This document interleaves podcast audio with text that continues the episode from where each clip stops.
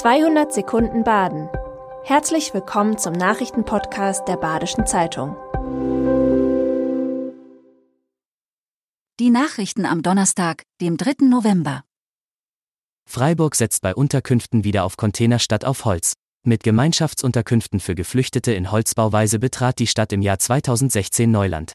Drei Holzbauten stehen in Tingen, Zeringen und der Unterviere.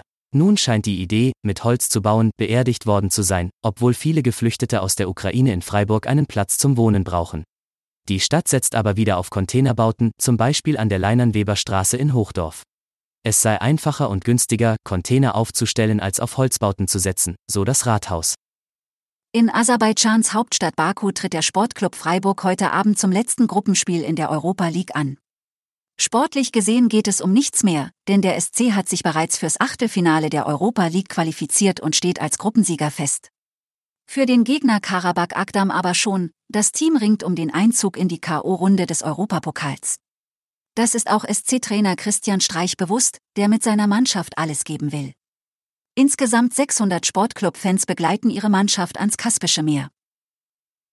Viele Gäste machen einen Bogen um das Freizeitbad Laguna in Weil am Rhein. Weil die Sauna und einige Attraktionen geschlossen haben, der Eintritt ins Bad aber gestiegen ist, sind die Besucherzahlen im Oktober eingebrochen. Im Kreis ist das Weiler Laguna Badeland das einzige Bad, das eine Energiepauschale von 3 Euro von seinen Besuchern verlangt. Zusätzlich zum regulären Eintrittspreis. Außerdem sind die Öffnungszeiten reduziert und die Rutsche und das Außenbecken geschlossen. Der Geschäftsführer erklärt das mit den gestiegenen Energiepreisen. Die Besucher zeigen zwar teilweise Verständnis, weichen aber auch auf andere Bäder aus. Rauchmelder im Burghof Lorach schlägt wegen zu viel Bühnennebel Alarm. Das lag an der Nebelmaschine. Am Freitagabend musste das Konzert von Hubert von Geusern im Burghof kurz unterbrochen werden. Das Gebäude musste evakuiert werden, weil ein Rauchmelder ausgelöst worden ist. Die Feuerwehr war vor Ort, musste aber nichts löschen. Bei dem Konzert ist eine Nebelmaschine verwendet worden, die einen dichteren Nebel produziert als die Geräte, die sonst im Burghof zum Einsatz kommen. Das hat wohl zum Alarm geführt. Nach wochenlangem Ringen haben sich Bund und Länder geeinigt. Der Staat greift Bürgerinnen und Bürgern mit vielen Milliarden unter die Arme. Grund dafür sind die gestiegenen Energiepreise und die Inflation.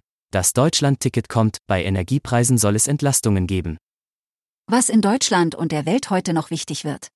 Scholz kündigt Kurswechsel in der China-Politik an.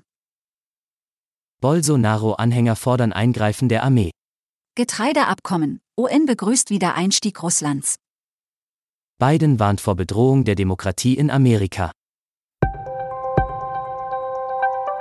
Das war 200 Sekunden Baden. Immer montags bis freitags ab 6.30 Uhr.